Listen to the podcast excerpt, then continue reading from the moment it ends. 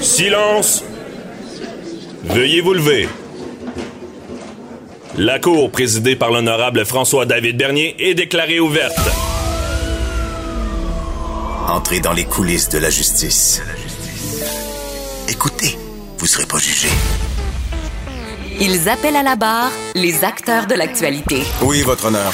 Avec François-David Bernier. Avec François-David Bernier. Avocat à la barre. Cube Radio.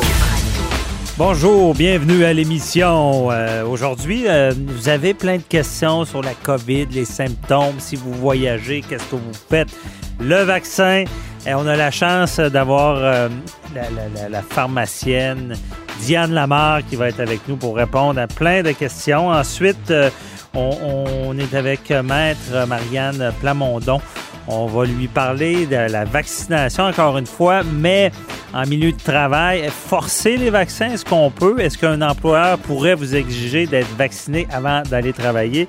On lui en parle.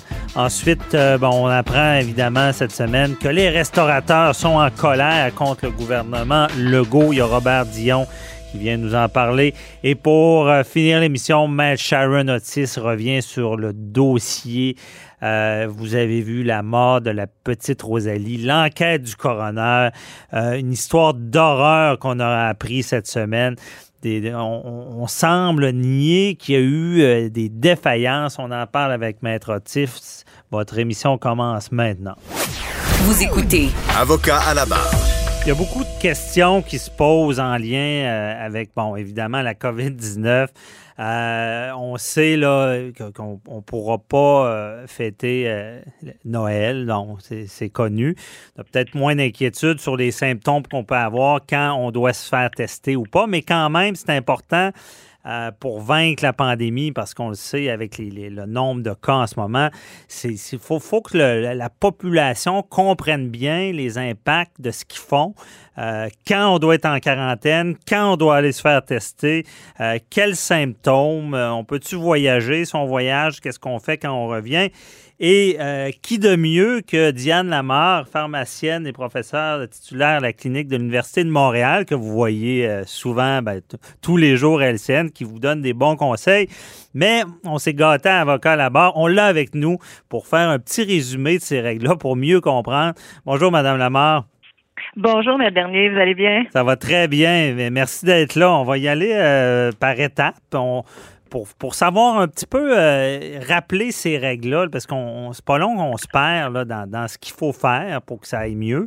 Et euh, bon, on va commencer par les voyages. Bon, on sait qu'il y a des personnes, là, on voit qu'il y a des personnes, malgré la pandémie, euh, veulent voyager, vont, vont aller en voyage quand même et vont revenir.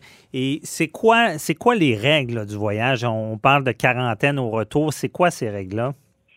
Oui, alors c'est une quarantaine obligatoire. Ça, c'est vraiment euh, supervisé par euh, le gouvernement du Canada. Mhm. Euh, mais en arrivant à l'aéroport, on vous, on vous, on vous indique que vous devez être en quarantaine pendant 14 jours.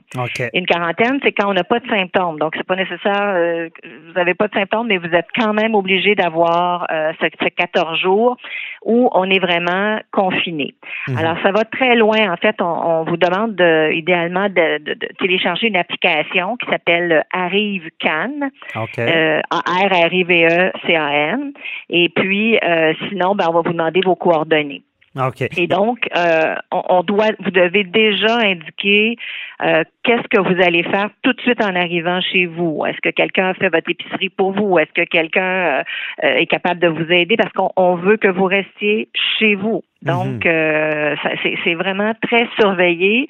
J'ai des gens que je connais qui ont eu à, à- à revenir de, de pays étrangers, puis ils, ils ont été appelés à tous les jours.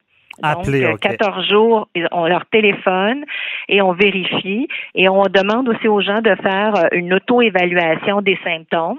Mhm. Ça aussi, les gens peuvent aller. Euh, il y a euh, sur le, site cette fois-ci, c'est au niveau du Québec, mais il y a un outil d'auto-évaluation des symptômes. Alors, ça nous permet de dire est-ce que je me suis vraiment évalué, est-ce que j'ai, j'ai pas perdu le goût, l'odorat, est-ce que j'ai pas de, de, fièvre, est-ce que j'ai pas mal à la gorge, est-ce que j'ai pas de tout, mhm. en plusieurs symptômes.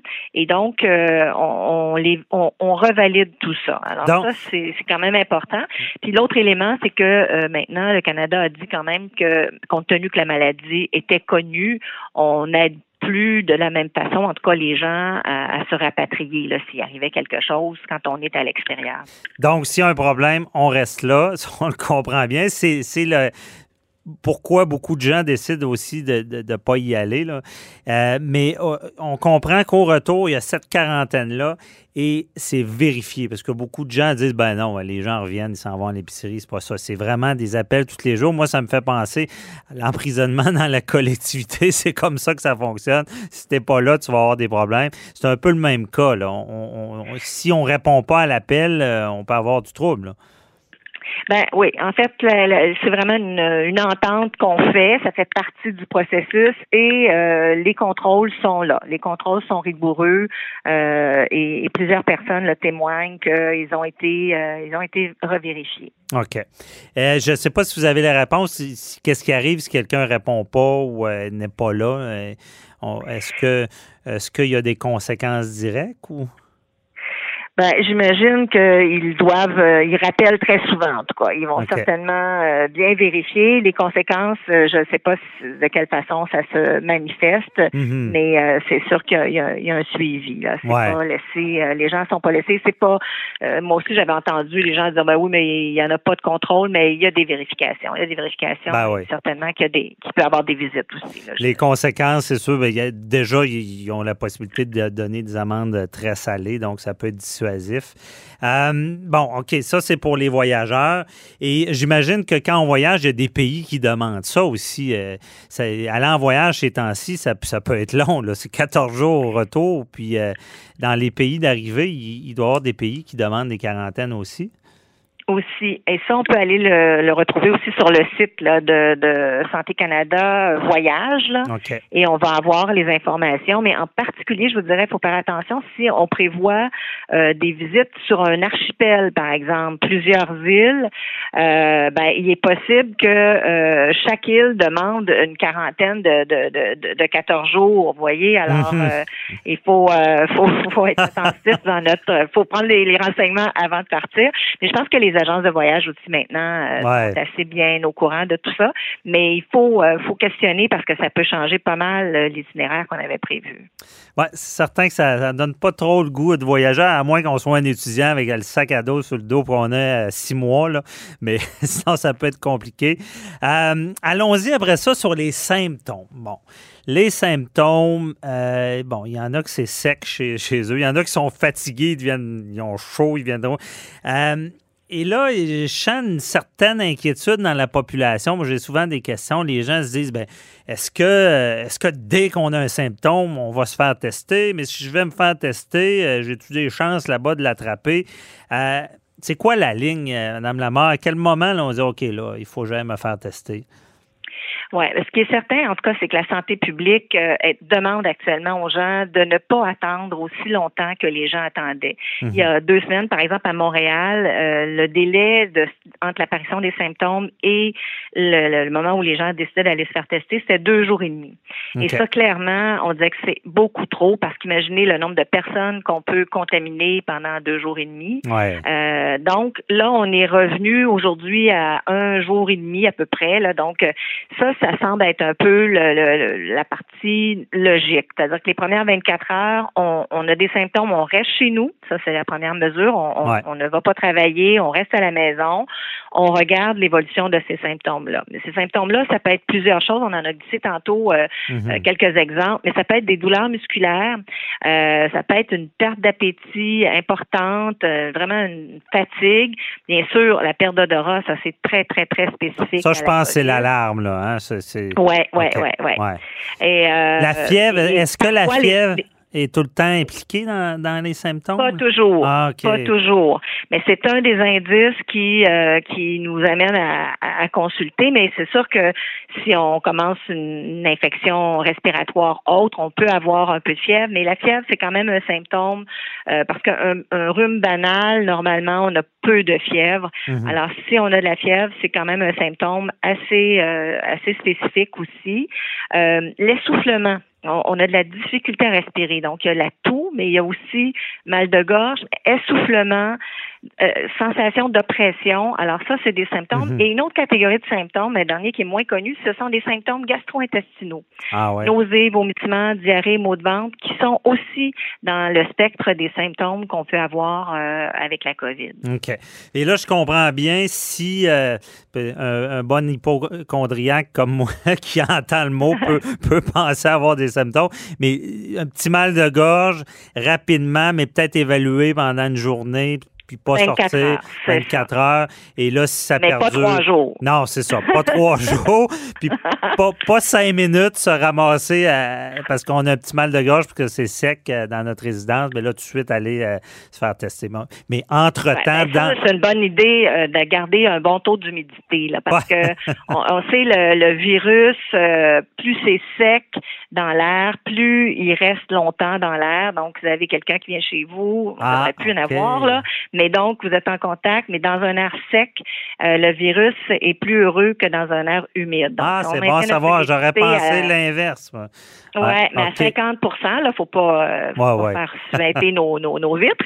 mais euh, autour de, 40-50% d'humidité, c'est une des bonnes façons de, de, de, diminuer, en tout cas, la propagation du, du virus. Ah, c'est bon. de l'aider aussi à ne pas rester dans, dans les airs. Vous savez, on parle de plus en plus là, de, des, des aérosols. Alors, quand il y a un taux d'humidité, le virus va, va tomber davantage au sol et donc Je moins, comprends. moins de risque. Bon, ça, ça, ça, file vite. Il, nous en, nous reste environ deux minutes. Euh, euh, la question aussi, le vaccin. Le vaccin, beaucoup de gens sont inquiets. Ils se disent, je vais me faire vacciner, je vais être malade. À l'époque de la H, de H1N1, euh, on parlait d'un guilin barré qu'on pouvait avoir. Est-ce que est-ce que les, gens doivent être inquiets d'avoir des, des, des, effets secondaires à long terme, par exemple? Oui, ben d'abord le vaccin, il, va être très très sécuritaire. Là, ceux qu'on a déjà, en tout cas, c'est vraiment une efficacité et on n'a pas euh, rien sacrifié sur l'évaluation de la sécurité. Même si on a pu aller plus vite, on a pu aller plus vite parce qu'on a eu un meilleur financement, plus de personnes qui ont travaillé puis qui ont pu travailler 24 heures sur 24.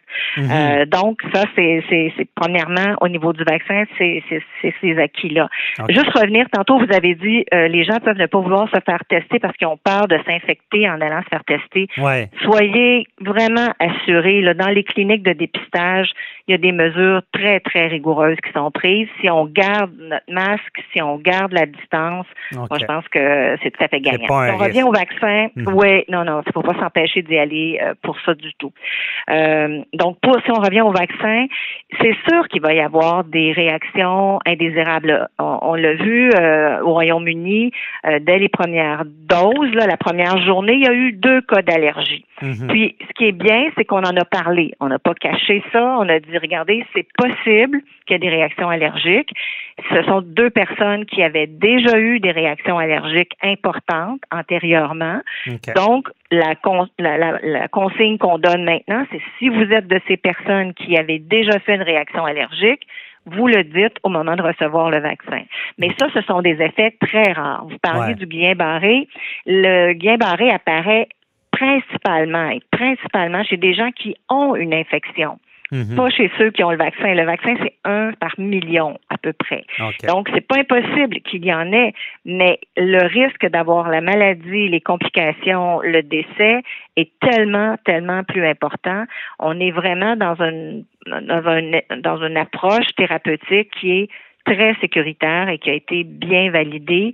Mais il va y avoir quelques cas comme il va y avoir aussi certaines personnes qui vont dire, moi, je me suis fait vacciner, puis un mois et demi après, je l'ai attrapé, la COVID. Ouais, OK. C'est pas 100% c'est 95 Mais 95 je vais vous dire, c'est un taux d'efficacité vraiment euh, très, très, très important. Et c'est comme ça qu'on va réussir à se redonner tous un peu plus de, de, de capacité à retrouver une normalité Ouais. et bien protéger euh, tous les gens vulnérables, que ce soit les gens très âgés ou les gens qui ont déjà d'autres maladies et qui sont malheureusement touchés parfois Mhm. euh, en décès. Ben oui, puis c'est ça, c'est très rare. euh, Vous pouvez avoir des, des complications en prenant du Tylenol, puis tout le monde en prend beaucoup, Oui, j'imagine. oui, l'aspirine, ça. Donc, l'aspirine, il y a plus l'aspirine. d'allergie à l'aspirine, Bon, définitivement. C'est bien compris, le message est bien compris. Merci beaucoup, Diane Lamar. Donc, euh, continuez votre bon travail, ça nous informe, ça nous permet de nous, nous mettre en sécurité. Souhaite une belle journée.